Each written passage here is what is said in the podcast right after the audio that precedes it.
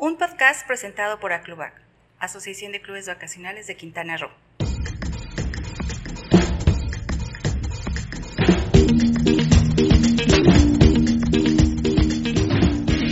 Qué gusto estar de cuenta en un episodio más de Vendedores de Sueños. Yo soy Gina López y la verdad es que es un gusto llevar hasta ustedes cada uno de estos episodios que están llenos de inspiración y de motivación. Y en esta ocasión tenemos el honor de contar con un invitado excepcional. Hoy nos acompaña Marco Orellana. Él es un exitoso miembro de la industria del club vacacional. Estudió la licenciatura en economía e inició su carrera en club vacacional hace 21 años en Centroamérica, para posteriormente llegar a nuestro país y trabajar en desarrollos como Raintree Vacation Club y The Club Grupo Presidente. Actualmente se desempeña como gerente de ventas Premier para Grupo Temptation.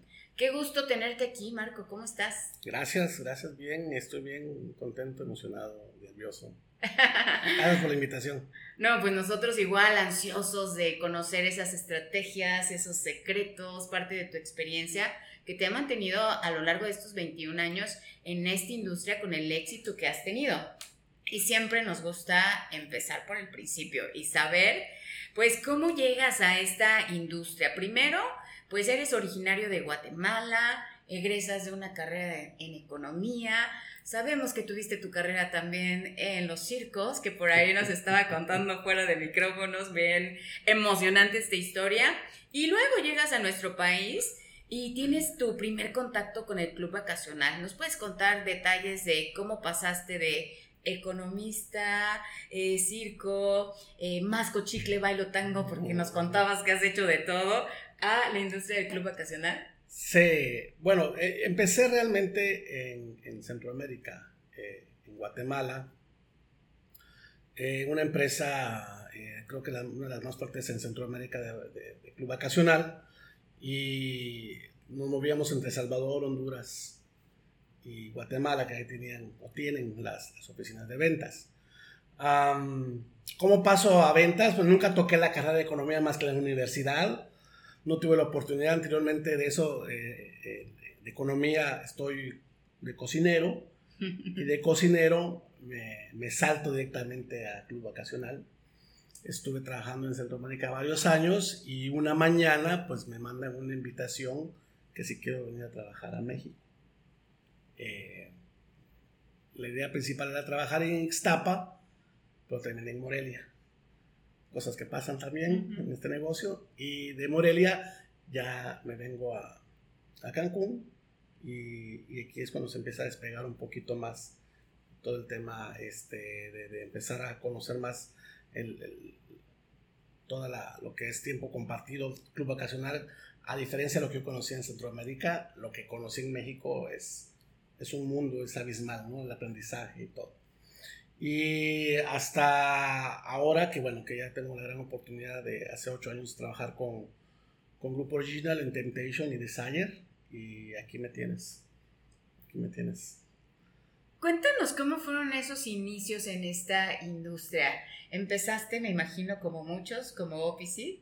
No, no, Eh, lo probé después, eh, la parte de marketing, nada sencillo. No, yo empecé 100% en ventas eh, como liner, esa era mi posición. Estuve un año de liner. Luego de eso me dan la oportunidad de empezar a cerrar en El Salvador. Eh, fue una oportunidad que tuve eh, muy inesperada. empezó a trabajar de cerrador en El Salvador y ahí estuve venga, como tres años antes de, antes de venirme para, para México. Eh, lo de trabajar de OPC lo, lo, probé ya muchos años después, que tuve la oportunidad de que me dieran un departamento de marketing y pues tuve que involucrarme en la parte de, de, salir a buscar parejas. La verdad es que yo admiro muchísimo ese departamento porque no es nada sencillo. Si tú crees que en ventas te dicen que no en un día, tienes que irte de OPC te dicen que no 50 veces. El rechazo es, es bastante de parte de los clientes hacia los OPCs. Entonces, la verdad es que me ayudó muchísimo para darle respeto a, ese, a esa posición, esa posición. Y bueno, ya eh, más adelante eh, tuve grandes oportunidades, me, dado a que tenía mucha vocación de servicio, me dan las posiciones de, gerente de atención a socios, en la parte de atención a socios en el hotel e intentar venderles obras de contratos. Y posteriormente ya me dan mi primera sala de ventas aquí en Temptation, que es donde actualmente estoy. ¿Ya cuántos años? 21. 21 nada 21, más. 21 nada más. Este, sí, se va volando el tiempo. Muy bien, pues entendemos toda esta amplia experiencia que has tenido en atención a socios y nos gustaría saber cuál consideras que es la principal diferencia que se brinda a los socios de Temptation y la que se le da en los demás productos que, que existen en el mercado. Cuéntanos si los clientes se comportan igual, se utilizan las mismas técnicas. Eh, yo creo que el diferenciador en nuestro sector del mercado de adultos, que es nuestra especialidad, eh, como sabrás, nuestros hoteles Temptation, Desire y ahora la nueva marca que es ah, Temptation Grand, nos especializamos estrictamente en el mercado de adultos. Entonces, es un cliente muy peculiar es un cliente muy peculiar. Yo creo que el éxito del producto y lo que ven nuestros socios es eh, que el producto es muy fácil de usar y el cliente ve beneficio desde el primer uso. Eh, el cliente no se comporta igual. ¿Se le vende igual? Sí. O sea, le vendemos igual, usamos las mismas eh, técnicas, los mismos, el mismo sistema. El, el, sistema de venta de club vacacionales es muy, muy este, genérico, lo puedes aplicar para muchísimos tipos de producto, pero nuestro cliente es muy peculiar. Es un cliente que anda buscando satisfacción inmediata, o sea, productos de muy largo plazo y vas a ver beneficio en 20, 30 años. No lo ven así, es un cliente que quiere que me vas a dar hoy, que voy a usar hoy y el éxito es de que, el, cliente lo puede utilizar y lo sabe utilizar y es muy fácil de utilizar. Y me imagino que en esta carrera has enfrentado muchos desafíos. Cuéntanos, por favor, cómo has superado los desafíos que te ha presentado esta industria. Desafíos, yo creo que, híjole, eh, es, es el día a día. Eh, desde que eres vendedor tienes que aprender a lidiar con, con los subes y bajas.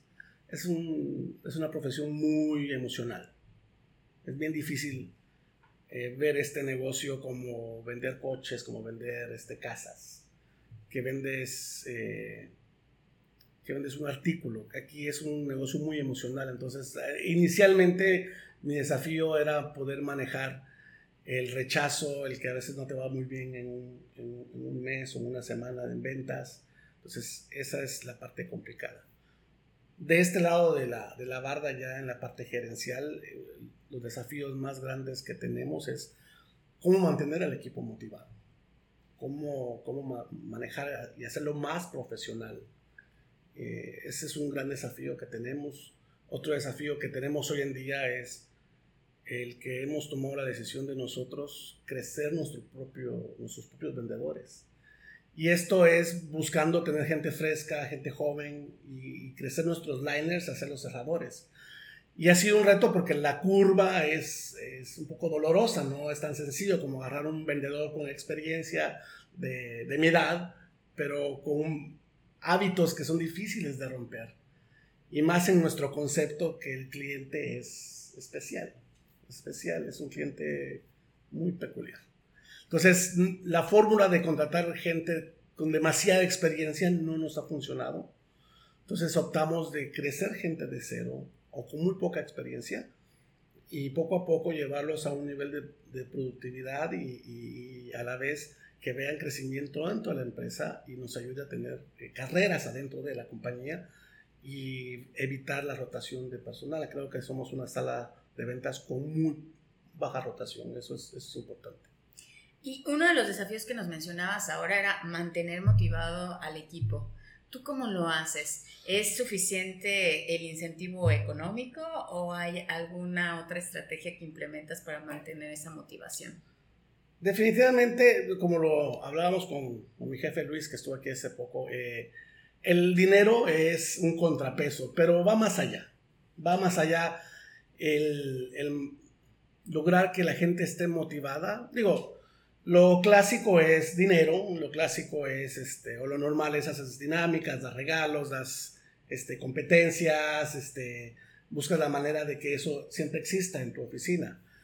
Eh, pero por otro lado estamos nosotros también trabajando eh, mucho lo que es crecimiento personal, eh, mantener motivado el equipo es también ver que hay crecimiento dentro de la empresa y que hay algunos de los colaboradores que andan buscando eso, haciendo carrera, ¿no?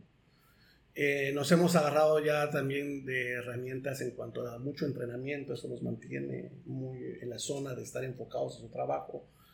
Nos hemos, este, estamos empezando a utilizar Instagram para llegar de otra manera con ellos eh, a sus mentes, ¿no? Ya les pasamos reels, les pasamos historias relacionadas con ventas, entonces eso nos ha ayudado mucho a poder llegar también a, a, a un área donde no estábamos llegando, que era en su tiempo de ocio de que pasas 3, 4 horas viendo Instagram. Entonces les publicamos cosas de motivación, cosas de entrenamiento, técnicas, este, reconocimientos. Entonces el grupo se da cuenta de lo que está pasando y entonces logramos también alcanzarlos en ese eh, horario en el cual este, están pues nada más que viendo redes sociales. Eso nos ha ayudado mucho.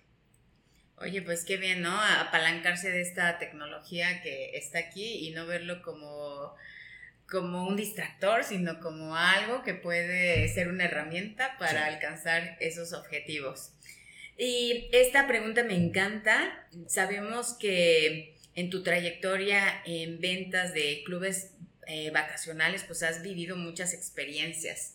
¿Ha habido alguna que sea memorable, un logro destacado, que sea algo que no vas a olvidar y que quieras compartir con nosotros aquí? Ah, eh, ¿Sabes qué? Esa, cuando, la, cuando leí, es bien complicado. Creo que hay, dos cosas que, que un vendedor, bueno, hay una cosa que un vendedor de, tiempo compartido nunca va a olvidar, o no es así lo veo yo, que es, tu primera venta. Eso te tienes que acordar toda la vida. Es la primera venta y esa la tengo siempre muy fresca, muy, muy marcada, porque no es que haya sido extraordinaria, es que fue un momento muy decisivo para mí en que si seguía o no seguía eh, en, este negocio. ¿Dónde he escuchado eso? Eh, suele pasar, sí, mira, una venta es oxígeno, una venta te cambia la vida, puedes estar en el peor momento eh, sentimental de tu vida, pero esa sensación que te da vender te, te anima, te anima muy, mucho. Y entonces mi primera venta creo que ha sido algo que, que quedó marcado. Y bueno, eh, aquí en Original Group, mi experiencia cuando yo llego, eh, me invita a, a mí este, una, una, una, gran amiga eh, a, a, participar en la compañía, a trabajar. Luis me da la oportunidad. El no existía un departamento de atención a socios, no, no había. Había muchos socios porque es una empresa que lleva vendiendo muchísimos años, pero no había la fórmula ni la estrategia para poder eh, eh, invitarlos eh, con el objetivo de que compraran más, ¿no? que hicieran obras de contrato. Yo llego y veo números de mensuales o anuales de, no sé, 300 mil dólares al año en ventas, con un equipo que no quería cambiar, ¿sí? o sea, con un equipo que estaba muy acostumbrado a seguir haciendo lo mismo y yo traía ideas de otra empresa de la cual quería poner ah, en práctica y había mucha resistencia. Luego de trabajar esa parte y lograr eh, ablandar corazones y mentes, este, logramos que aplicar mucho las estrategias y pasamos de vender 200, 300 mil dólares al año a vender 4 millones en un año, exponencial, así de esa manera. Y eso creo que me abrió muchísimas puertas en, la empresa. Eh, dijeron, ah, bueno, sabes que creo que tienes razón. Imagínate, con tantos ceritos. Creo, creo, creo que sí, tienes razón. Y, y, eso, pues e, eso es un excelente cheque aportador, ¿no? Eso te ayuda mucho a que cuando ya propones ciertas ideas, ya, ya te dicen, no, pues, sabes que vamos a probarlo. Y algunas funcionan, otras no, pero es parte de la curva de aprendizaje, ¿no? Pero creo que esa es como que una de las... Eh, Mira que trato de, que el ego no, no, no, esté en mí, pero creo que es una de las cosas que, que más valoro yo eh, en este proceso. No, pues muchas gracias por compartirnoslo.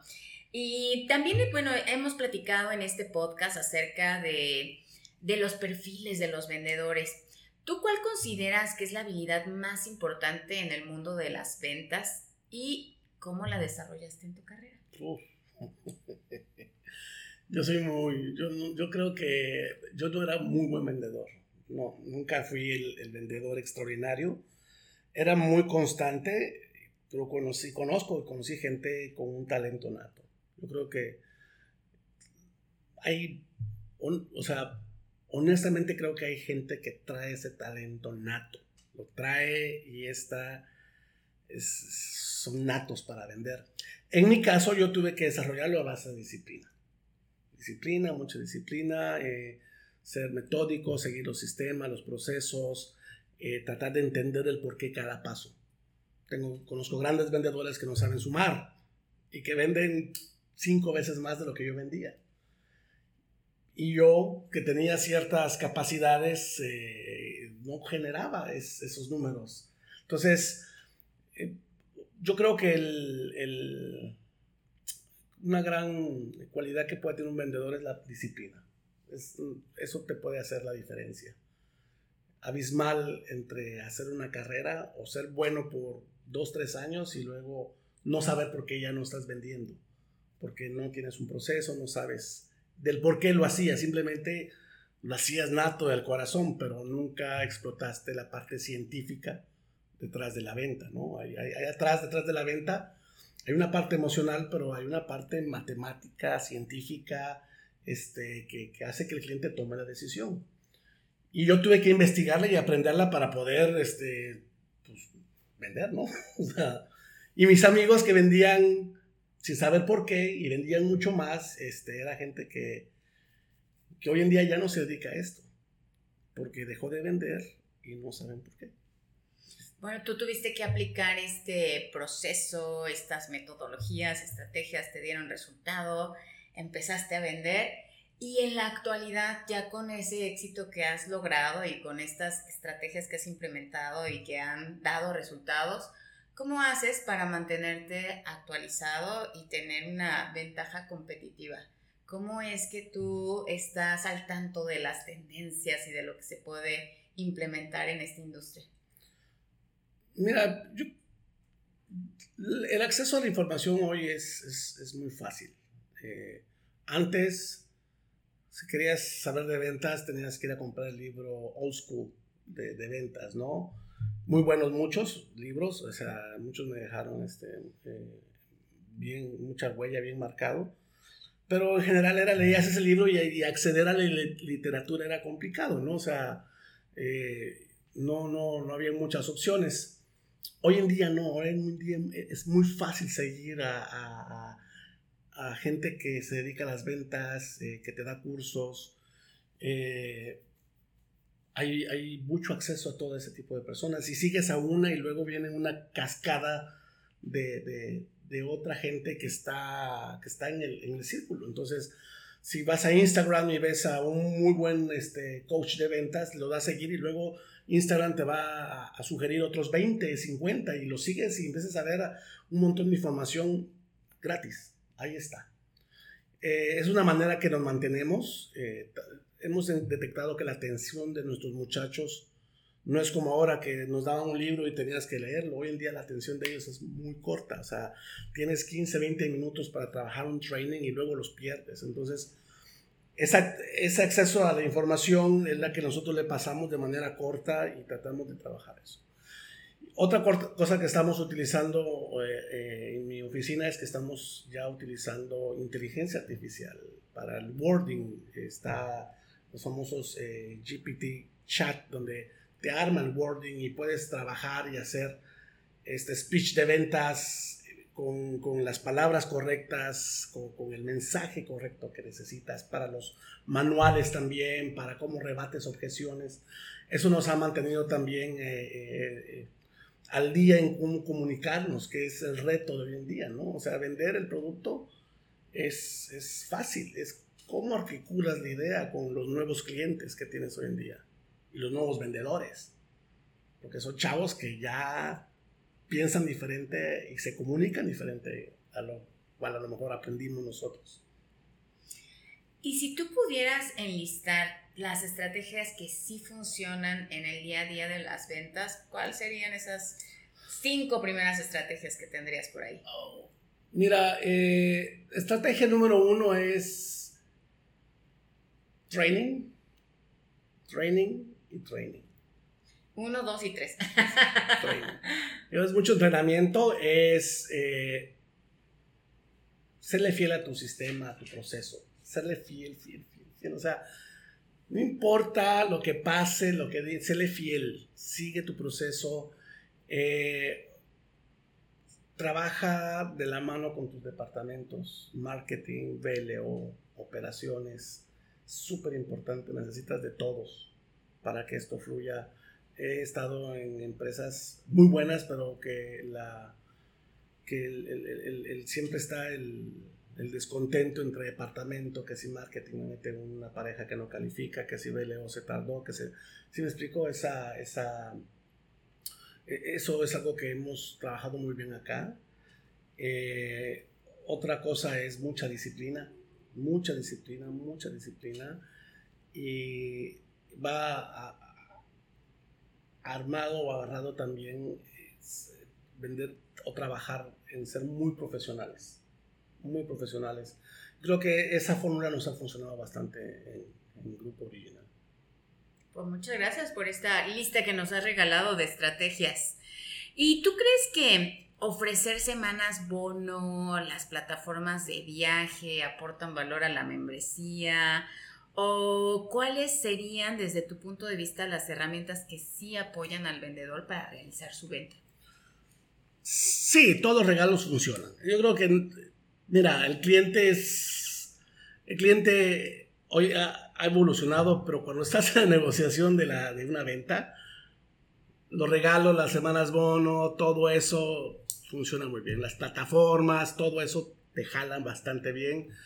Eh, nosotros, la verdad es de que usamos todo lo que está en nuestras manos para que el cliente sienta que está ganando y se está llevando una muy buena negociación.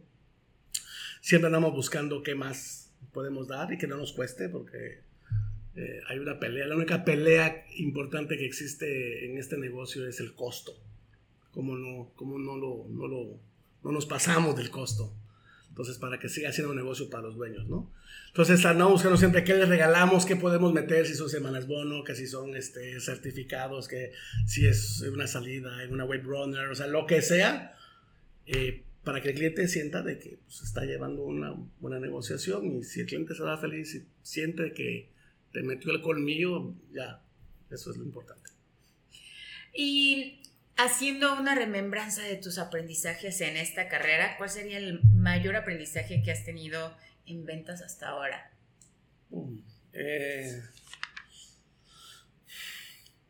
mira, yo creo que el aprendizaje más grande, más importante que yo he tenido en este negocio eh, no se llama ventas, se llama marketing. Eh, escuché de alguien muy famoso en la industria aquí en Cancún que dijo una vez, tiempo compartido o club vacacional no es un negocio de ventas, es un negocio de marketing. Y lo más difícil de vender no es vender, es conseguir el cliente. Tú puedes tener el mejor producto, pero si no tienes a quién vendérselo, eh, no, no haces dinero. Entonces, eh, creo que el aprendizaje muy importante eh, que yo he tenido en esta industria no es tanto en ventas, sino que es en, buscar la manera de que la gente tenga un cliente con quien hablar, que es, lo que necesitas. Lo que necesitas es, es eso. Y obviamente algo que nos ha funcionado mucho y esa filosofía a mí me, me rompió la caja de creencias que yo tenía de, de, tiempo compartido, de club vacacional.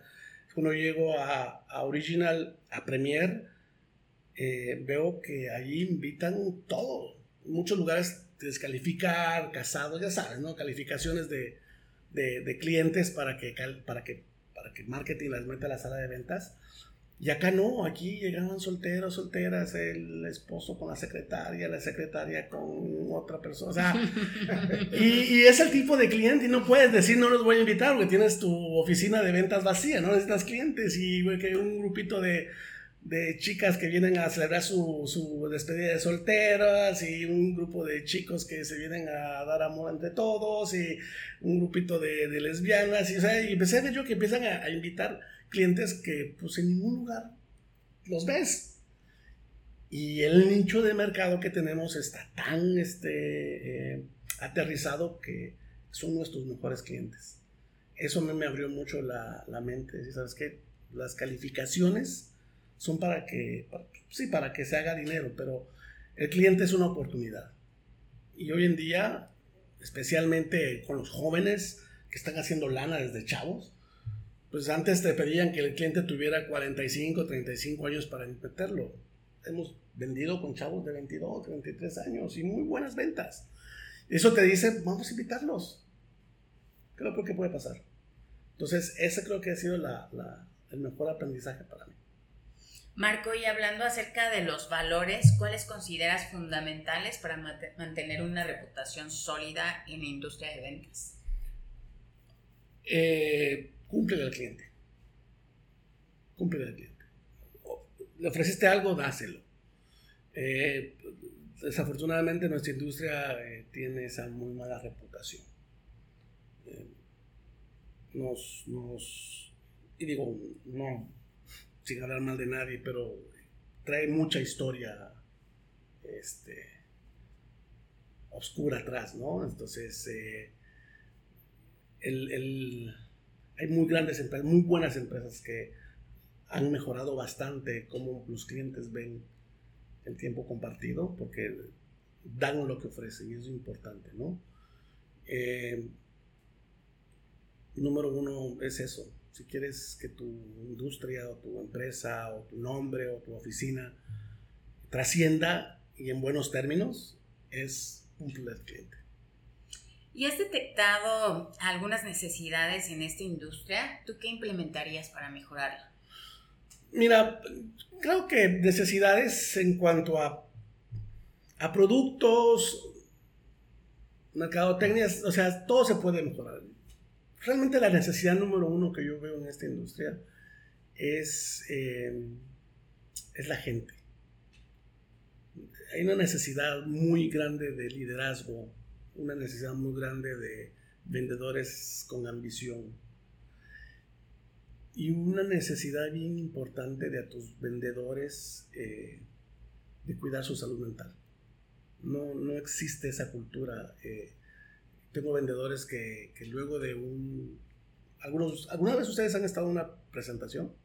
Sí. sí ok. He tenido vendedores que salen llorando, que, que, que, pasan estresados el resto de su tarde. Eh, yo creo que las empresas necesitamos, necesitan empezar a cuidar esa parte de sus vendedores, el, el, el, el apapacharlos. Sí hay presión y sí hay disciplina y sí se les exigen números y, y sí, sí, sí, todo lo que tú quieras, porque al final es un negocio y hay que, hay que vender, ¿no? Para eso nos contrataron. Pero saliendo, cerrando la cortina, yo creo que es muy importante ir a buscar a, este vendedor y sentarlo y decirle, a ver, ¿qué te está pasando? ¿Qué pasó hoy? Y es algo que estamos haciendo acá en, en, en Premier.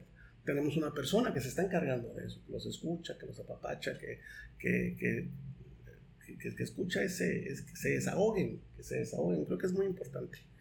Y es una necesidad bien, bien, bien grande en nuestra industria. Y eso evita que el vendedor se sienta no querido. Es, creo que eso es algo que muchas empresas deberían empezar a buscar. Claro, no olvidarnos de las personas y que lo hacen posible personas con sentimientos, emociones. Es complicado, y más viniendo de mí, porque soy o sea, práctico. ¿ah? práctico. No, o sea, tengo mi fama, tengo mi fama. Eh, soy muy, soy muy eh, lineal en cuanto a lo que espero de la gente. Creo que un poco de mi historia personal es, he tenido tantos trabajos y cada trabajo era, ok, te, te, fui cocinero, entonces yo sabía que lo que tenía que hacer es cocinar. Este, trabajé en un taller, yo sabía que lo que tenía que hacer era, armábamos este, cosas de escritorios, pupitres, entonces como que mi mentalidad fue, tienes una talacha que hacer de la A a la Z, hazla, ¿no? Y he llevado eso, entonces eh, a veces hasta yo olvido darles la palmadita a, mis muchachos, que vendí, perfecto, es tu trabajo, ¿qué quieres que te felicite? No, no veo felicitando al chef por hacer huevos, es su trabajo, o sea, es tu cheque, ¿no? Soy muy así, eh, es algo que trato de mejorar. A veces no puedo, casi nunca. Pero sí entiendo que una vez cerrando la cortina de ventas, ya se acaba el show, este, se, baja el telón, ya se acabó todo. Es bien importante ir a buscarlos o que tengan ellos alguien con, que, con quien acercarse y desahogar esa parte. No soy yo. No necesitamos invertir en eso. Claro, claro, pero ya lo has detectado y bueno, ahí se está poniendo esa pieza. Pues nos estamos acercando ya al final de este episodio, pero nos gustaría saber cómo ves el futuro de la industria en los próximos 10 años. Igual o mejor. Definitivamente es una industria muy noble, eh, no va a cambiar gran cosa. Eh, la manera en que se ha vendido es la manera en que se va a seguir vendiendo. Yo creo que si hay una...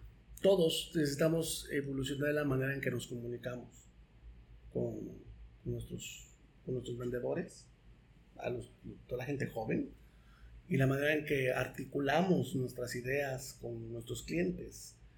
Porque si bien es cierto, el producto se va a seguir vendiendo de la misma manera, con las mismas técnicas y los mismos métodos y los mismos sistemas, este, cada, cada uno eh, personalizado a cada empresa, pero es cómo logras comunicarte y cómo puedes implementar un poco más de tecnología en, tus procesos. Eso también creo que es importante y ya muchísimo lo están haciendo, eh, metiendo tecnología en sus procesos que te van a ayudar y les ayudan a, poder vender y transmitir y articular mejor las ideas. ¿no? Creo que por ahí va el éxito en unos años.